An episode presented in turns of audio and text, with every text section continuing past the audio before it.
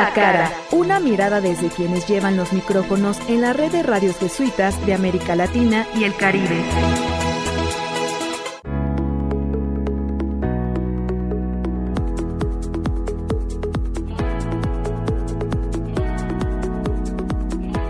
Estamos aquí en Cara a Cara, de nuevo esta nueva edición. Esta vez vamos a hablar con Erasmo Escobar.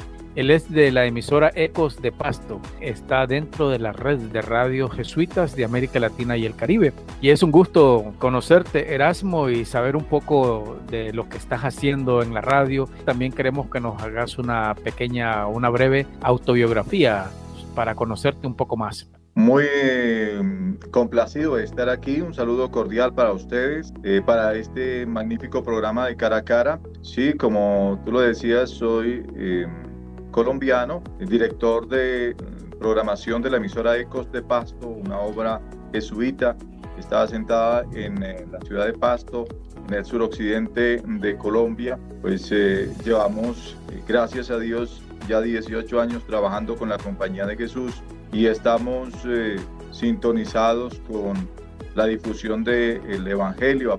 también pues tenemos noticias y otro tipo de programas, pero eh, en la parte espiritual eh, cumplimos una labor muy, muy bonita, muy buena en el suroccidente de Colombia, en pro pues del desarrollo de nuestra región.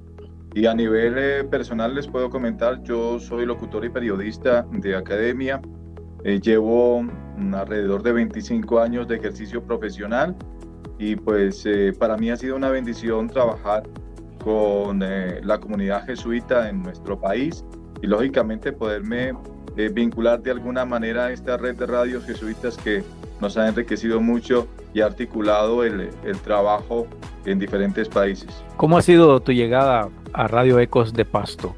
Bueno, eh, yo llegué en el año 2004 a Ecos de Pasto, primero como supernumerario, he hecho todo el proceso hasta llegar a la dirección. Eh, en primera instancia, en el 2004 como supernumerario, estuve seis meses. En el 2005 fui nombrado ya como funcionario de planta y posteriormente ya tiempo completo.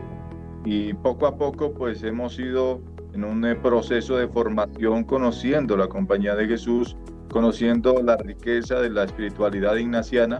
De hecho, eh, ayer apenas retornamos de Popayán, que es la mm, capital del departamento del Cauca, donde estuvimos en, retiros espirituales ocho días.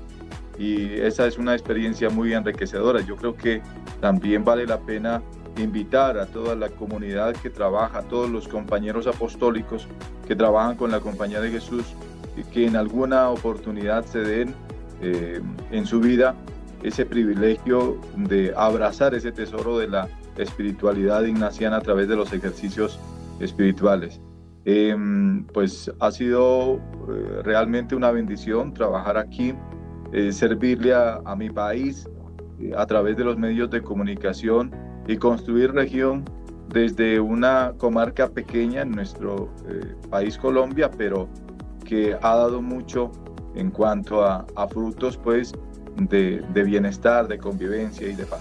Eh, tu llegada a la radio fue, estabas buscando trabajo, escuchaste hablar de la radio, ¿cómo fue tu acercamiento? No, mira, eh, te comento lo siguiente, desde que yo empecé a estudiar eh, locución y periodismo, mm, siempre he tenido la, bendición de, contar con un medio de comunicación que me ha abierto las puertas. El Post de Pasto en el 2004 así lo hizo eh, fue por recomendación de un, eh, de un gran amigo que fue gerente aquí en, en, Ecos de Pasto, don Ramiro Rosero Arteaga. Él quiso traerme a trabajar en primera instancia como profesional, pero a través de los años puedo afirmar que no es casualidad. El trabajar con la Compañía de Jesús es un llamado del Señor y que nos ha llamado a cada uno por distintos caminos, de, de diversas formas.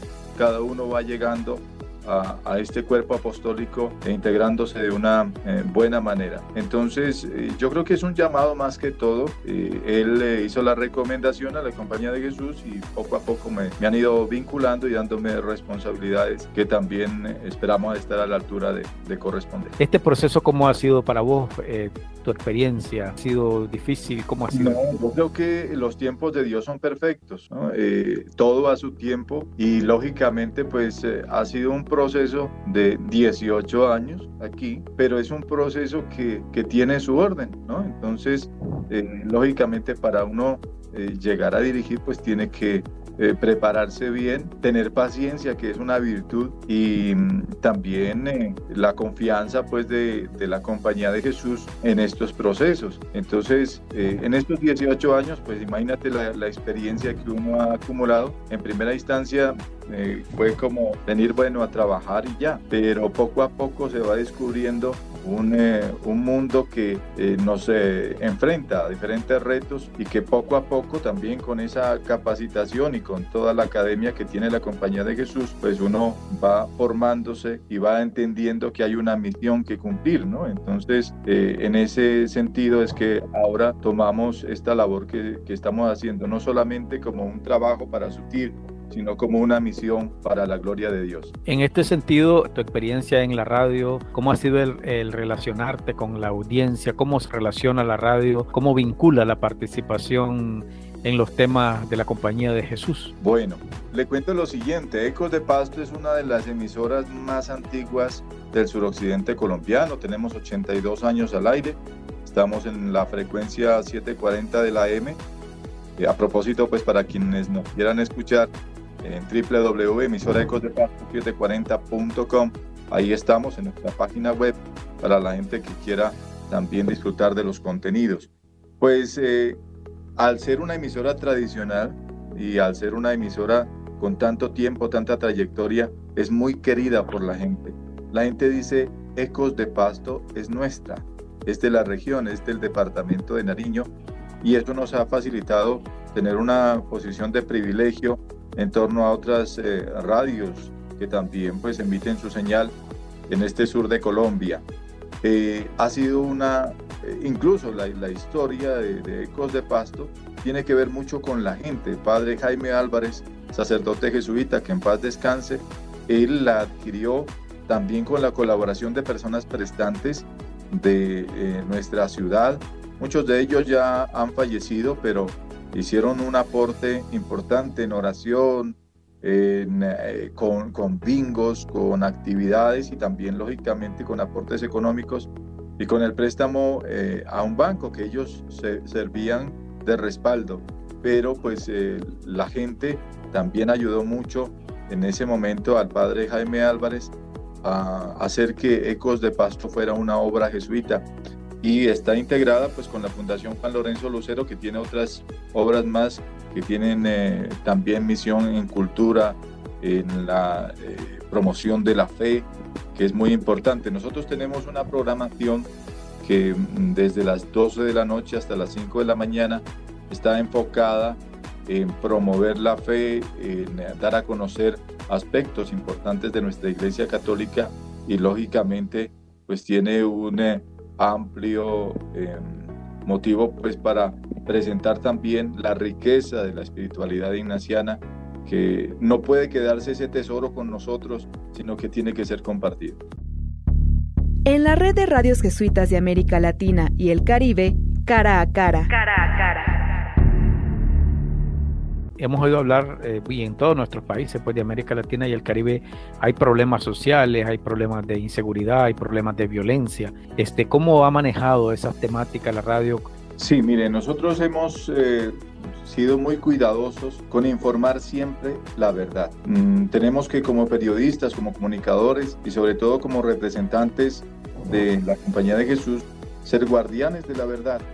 Es decir, cuando hay algo que esté mal, sea del gobierno, o sea de la oposición, o sea una política pública que no se aplica o que está mal aplicada o que no está pensada en la gente, hay que decirla. Eh, lógicamente, respetamos también la libertad de expresión de los periodistas que trabajan con nosotros, pero sí hay una, una línea en que tiene que eh, contrastarse las fuentes, en que la noticia tiene que verificarse muy bien y eh, tienen que escucharse las dos partes. En, la academia decía un profesor nuestro, la noticia tiene dos alas. Entonces usted tiene que coger las dos alas para, para que la gente se forme un criterio. Y eso ha sido también como esa filosofía eh, de ser guardianes de la verdad, de a la luz del Evangelio hacer las cosas bien para que la gente esté bien informada, para, que, para crear conciencia y lógicamente para que tengan un criterio dentro de esa información y tomen sus propias decisiones. Ese ha sido creo que uno de los puntos claves en el éxito de emisora Ecos de Pasto, que no estamos cargados con una ideología, con, con un partido, eh, en fin, la inseguridad, los problemas económicos que tiene América Latina, pues eso es una situación muy compleja para todos, pero hay que informarlo, hay que decirlo y también hay que proponer desde la radio, ¿no? Hay que eh, generar eh, espacios de construcción de sociedad y en eso eh, estamos también nosotros en esa tarea como, como golondrinas, haciendo que, salga el verano pues y pidiéndole a Dios sabiduría para poder mm, de alguna manera contribuir a eso, a hacer tejido social. Erasmo, finalmente, ¿hacia dónde va la radio? Eh, cómo se proyectan para los próximos años, cuáles son los retos que tienen. Bueno, eh, yo creo que la radio tiene futuro siempre y cuando mm, tengamos nosotros la conciencia de brindar calidad de información. No tanto cantidad de información, sino calidad de información. Una información seria, objetiva, responsable eh, y sobre todo teniendo en cuenta también el, el entorno. Mire, ahora pues, con esto del Internet ha sido un boom, por ejemplo, las radios virtuales, pero sin, sin contenido. Hay muchas emisoras que eh, se dedican a informar cualquier cosa o a hacer cualquier cosa. Ahí está la clave del asunto. Nosotros tenemos que estructurar eh, a nuestros medios de comunicación para que respondan a los retos que eh, se presentan, es decir, actualizarnos en tecnología capacitarnos como personal y también, lógicamente, académicamente tenemos que eh, volver a las aulas y hacer esos procesos de comunicación más entendibles, más digeribles para la gente, más ágiles además, y lógicamente eh, tener en cuenta otra situación. En nuestros eh, países en donde la pobreza campea, no todo el mundo tiene acceso al Internet. Nosotros estuvimos eh, eh, como le comentaba, hace unos eh, días en retiros en una población que se llama Totoró, en el Cauca, que realmente las condiciones de conectividad son difíciles. Es allí donde la radio marca diferencia, ¿no? porque se puede hacer un buen papel, lógicamente, con buenos contenidos, con cosas interesantes y unir comunidades, porque la radio tiene esa magia y es un medio gratuito. Usted no necesita sino su radio, pilas o si tiene pues eh, acceso a la energía eléctrica, pues comprarse un radiecito que lo pueda usted conectar.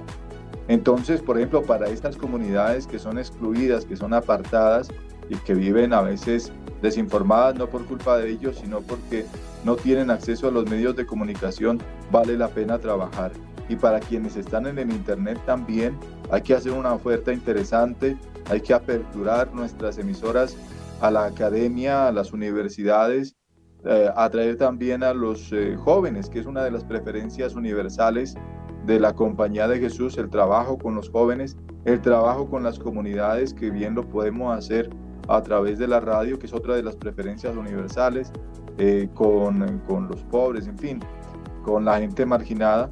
Eso lo tenemos que hacer. Nosotros estamos en un proceso con otra eh, institución universitaria que es obra católica, además la Universidad Mariana, en donde aperturamos nuestra emisora como centro de prácticas para que ellos puedan eh, también eh, de alguna manera aportar su conocimiento y sobre todo adaptar nuestro medio de comunicación a los nuevos formatos en la realización de videos, de podcasts, de contenidos eh, que tengan sustancia. Entonces, en eso estamos y ese es el reto que debemos asumir como medios de comunicación, creo que en todo en todo Latinoamérica. Muchas gracias a Erasmo Escobar, director de programación de Ecos de Pasto de Colombia. Hasta aquí este cruce de miradas con quienes hablan a los micrófonos de la red de radios jesuitas de América Latina y el Caribe, cara a cara